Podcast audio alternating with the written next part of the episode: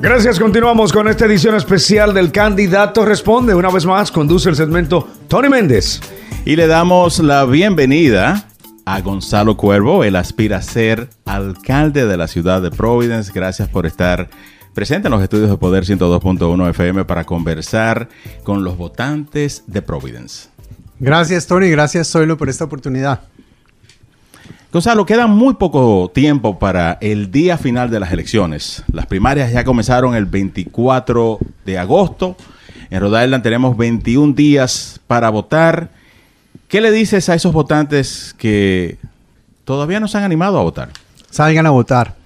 Salgan a votar. Muchas personas esperan hasta el último día y el último día se le presenta un inconveniente y luego no votaron. Por eso es que nosotros tenemos un índice relativamente bajo de personas que salen a votar. El sistema no pudiera haber sido más fácil que el actual. Tú puedes ir en la actualidad al, a la alcaldía de tu ciudad, de tu municipio, votar en persona se demora tres minutos. Puede pedir un voto de emergencia que se lo llevan a la casa y vota por emergencia. Salgan a votar. Si es tan fácil votar, ¿por qué la gente no está participando en los números y el porcentaje que deberían, Gonzalo Cuervo? Bueno, mire qué sucede. Muchas veces nosotros tenemos, en nuestra comunidad latina en particular, que es las personas que están escuchando, se dan dos fenómenos que son como dos extremos un poquito contradictorios. Por un lado, tenemos las personas que son fervientes partícipes en la política, que ven la política como un juego, como si esto fuera un, un juego de pelota, un deporte. Y por el otro lado están las personas que viven desencantados, que dicen, no, los políticos son todos unos habladores, los políticos no hacen nada, pero yo digo, de cada 100 parejas que se casan, se divorcian 50 y la gente no deja de enamorarse. Señor, uno tiene que tener fe y esperanza. tener fe y esperanza. El hecho de que una persona no haya reunido tus expectativas no quiere decir que todos te van a fallar. Porque la humanidad está precisamente, la historia de la humanidad está construida sobre una carretera llena de, intentos. Y todo lo que se ha logrado se logra después de fracasos e intentos repetidos. Entonces, por favor, ah, imagínense que se están enamorando.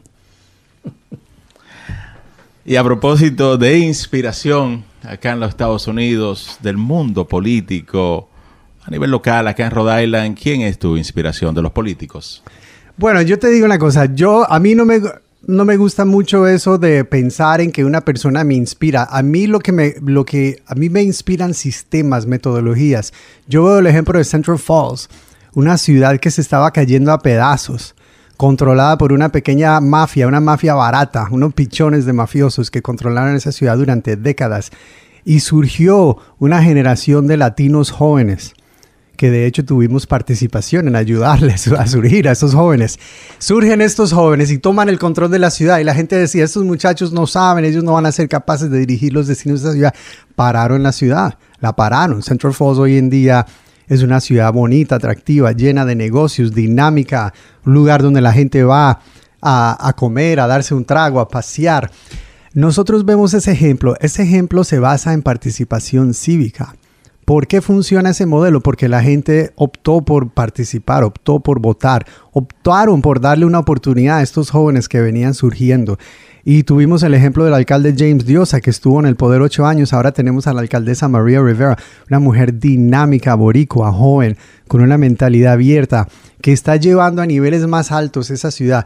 Si eso fue posible en una ciudad que es pequeñita, que mide una milla cuadrada, que viene siendo el equivalente, el equivalente de un vecindario de Providence, ¿Qué no será posible si nosotros le aplicamos la misma fe y la misma entrega a una ciudad grande como Providence? Yo creo que todo es posible, sobre todo pensando en nuestra juventud. Por todo esto de la pandemia y por proyectos de ley que se han pasado a nivel federal, al estado de Rhode Island, pues van a llegar o ya comenzaron a llegar muchos, muchos millones de dólares. Hay uno que tiene que ver con la infraestructura de las autopistas y viene muchísimo dinero por esa vía del gobierno federal. Otro tiene que ver con la educación del gobierno federal. Se van a invertir millones, millones de dólares para la construcción de escuelas. Y también están los préstamos, ¿verdad?, que ha hecho el Estado y la ciudad para invertir en educación y otros proyectos. ¿Cuál es tu visión con todo este dinero que estará llegando al estado de Rhode Island y a la ciudad de Providence, ¿cómo se puede invertir este dinero y cómo lo harías? Yo tengo una visión muy sencilla, mire. Ahora ha llegado mucho dinero a la ciudad y al Estado, pero siempre ha llegado mucho dinero. Y siempre hay un grupito de oligarcas, de aspirantes a oligarcas municipales que controlan todos esos procesos. Y ese mismo grupito que apostaron durante años a mantener el control de la ciudad, del Estado, no a través de la política, sino a través de su economía.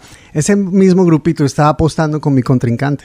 Si mi contrincante ha recaudado un millón de dólares, ha recaudado 900 mil de esas personas que tienen años, décadas comiendo bien de esos contratos con la ciudad, con el Estado, y nada de ese dinero nos llega a nosotros. Tú tuviste el otro día aquí a Tomás Ávila, que es una gran persona, que está haciendo una obra titánica para revolucionar el proceso de, licitación que maneja el Estado. Y con todo lo que él se ha fajado en los últimos tiempos, todavía la participación nuestra es irrisoria, es minúscula. Y antes decían, no, es que ustedes los latinos no están preparados, ustedes no reúnen las condiciones. Eso fue hace 25 años y era verdad, nosotros estábamos inventando hace 25 años, pero hoy en día tenemos contratistas, empresarios, ingenieros, arquitectos a todos los niveles que reúnen las condiciones para ser competitivos y todavía se le está buscando la quinta pata al gato. Nosotros vamos a cambiar eso. Mi candidatura, yo he recaudado medio millón de dólares sin pedirle un centavo a esos grupos económicos que han manejado la economía de la ciudad y del estado. ¿Por qué? No porque soy tonto, sino porque yo sé que cuando esa gente comienza a darle dinero a uno, lo amarran a uno, le amarran las manos y le limitan el potencial que uno tiene de cambiar un sistema que ha funcionado para ellos. Porque si ustedes que están escuchando ahora creen que la situación está difícil, que la situación está jodona, esa gente que tiene años viviendo de estas contratas del gobierno, viven felices tienen todo el dinero del mundo, todos los cuartos del mundo y ellos lo que quieren es que todo siga igual, que no cambie nada. Mire, yo le voy a dar un ejemplo.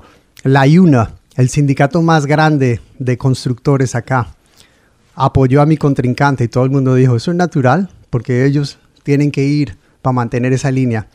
Hace 15 días anunciaron que van a hacer un gasto adicional de 50 mil dólares en apoyo a él. Un tipo que ya tiene el doble de lo que yo tengo.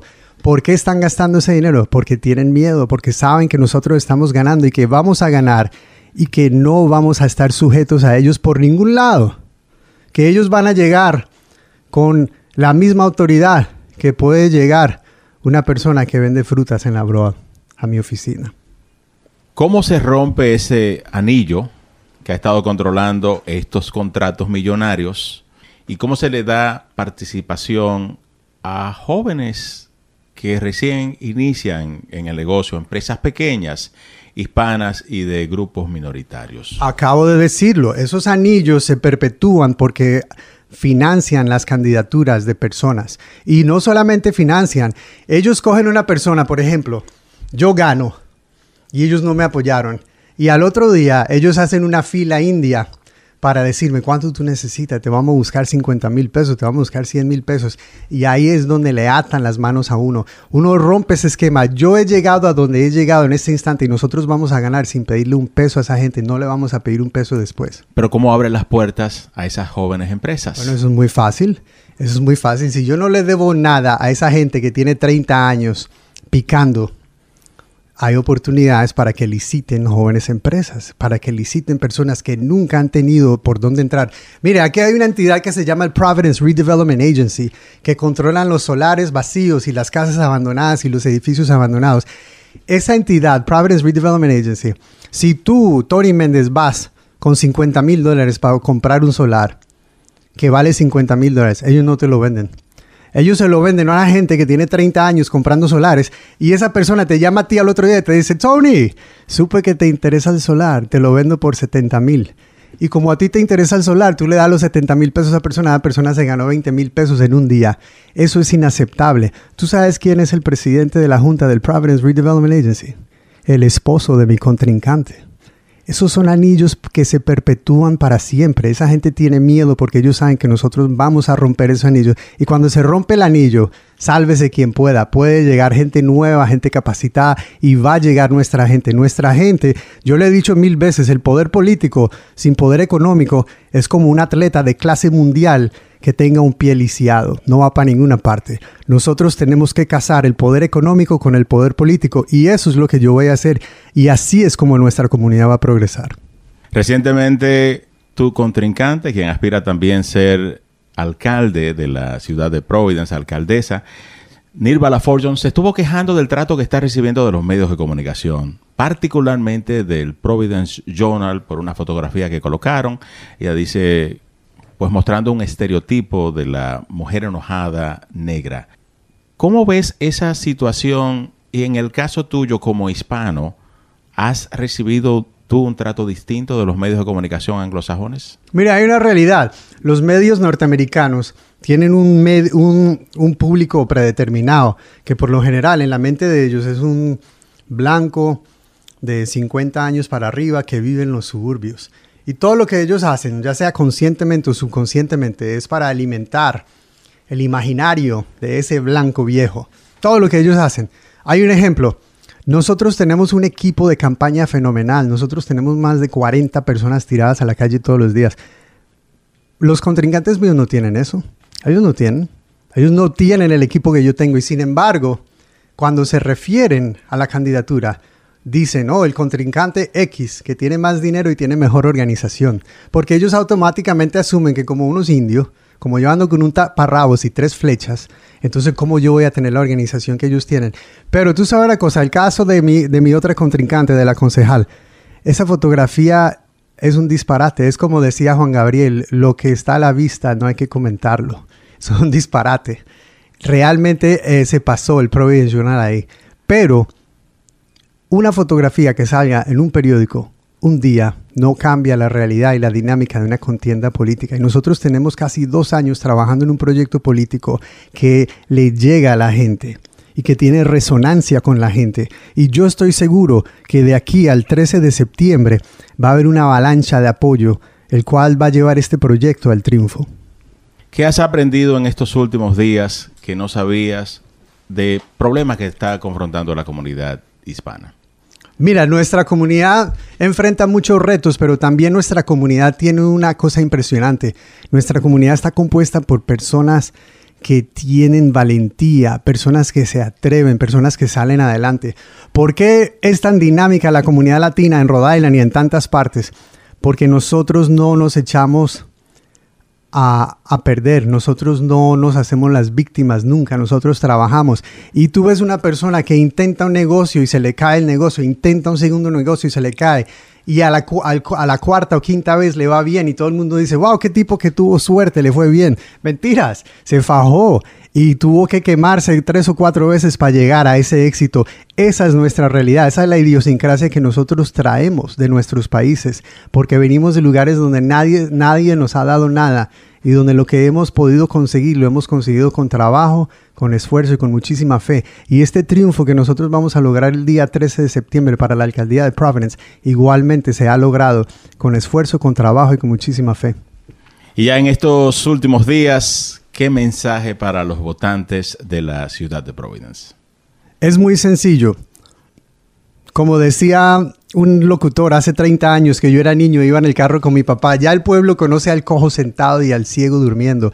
No se dejen llevar de cuentos, no se dejen llevar de cuentos. Ustedes saben que el futuro de esta ciudad depende de nuestra comunidad. La economía de esta ciudad depende de esta comunidad. El 75% de los niños que están en esas escuelas que se están cayendo a pedazos son nuestros hijos. Hay que tenemos que tener a alguien en la posición que tenga la experiencia, que tenga la trayectoria comprobada, pero que también le duela a nuestra comunidad. No que llegue a nuestras comunidades como un turista con intérprete, con GPS, con, con tres o cuatro seguridades, no. Yo soy de aquí, yo crié mis muchachos en Washington Park. Yo tengo 30 años con el mismo mecánico, Stanley. Un saludo a Stanley en la broa. Yo tengo toda la vida siendo parte de esta comunidad y yo seguiré siendo parte de esta comunidad. Yo no llegué el otro día, yo no estoy improvisando. Tengo la experiencia, tengo las relaciones, tengo el apoyo en toda la ciudad de políticos la, coalición más amplia de apoyo de cualquier candidato en los últimos tiempos la he formado yo en esta contienda. Vamos a ganar y vamos a gobernar juntos. ¿Cómo puede la gente ponerse en contacto con tu campaña? Pueden buscarme en todas las redes sociales, pueden buscar Gonzalo Providence, Pueden buscarme online, Gonzalo for Providence. Tenemos la página completamente en inglés y en español. Desde que ustedes entran te da la opción. Y en la página de internet está mi número de teléfono, está mi correo electrónico, toda la información. La gente se sorprende, la gente recibe. Nosotros mandamos folletos a la casa por correo y aparece el número de teléfono y llaman y dicen, este es el cuartel de Gonzalo Cuervo. Le digo, no, este es Gonzalo Cuervo. Dicen, ¿cómo? ¿Tú mismo cogiendo el teléfono? Le digo, sí, yo mismo cojo el teléfono porque por Dios, la idea es que yo estoy solicitando un empleo, yo estoy solicitando ser servidor de ustedes. Yo no estoy privando en príncipe, ni emperador, ni presidente. Yo quiero servirle a ustedes. Muchísimas gracias a Gonzalo Cuervo, aspirante alcalde de la ciudad de Providence. Gracias por participar en esta serie de entrevistas. El candidato responde. Gracias a ustedes por la oportunidad y por siempre abrir, abrir las puertas para que uno tenga la oportunidad de comunicarse con nuestra gente. Usted mantenga la sintonía con Poder 102.1 FM. No se despegue.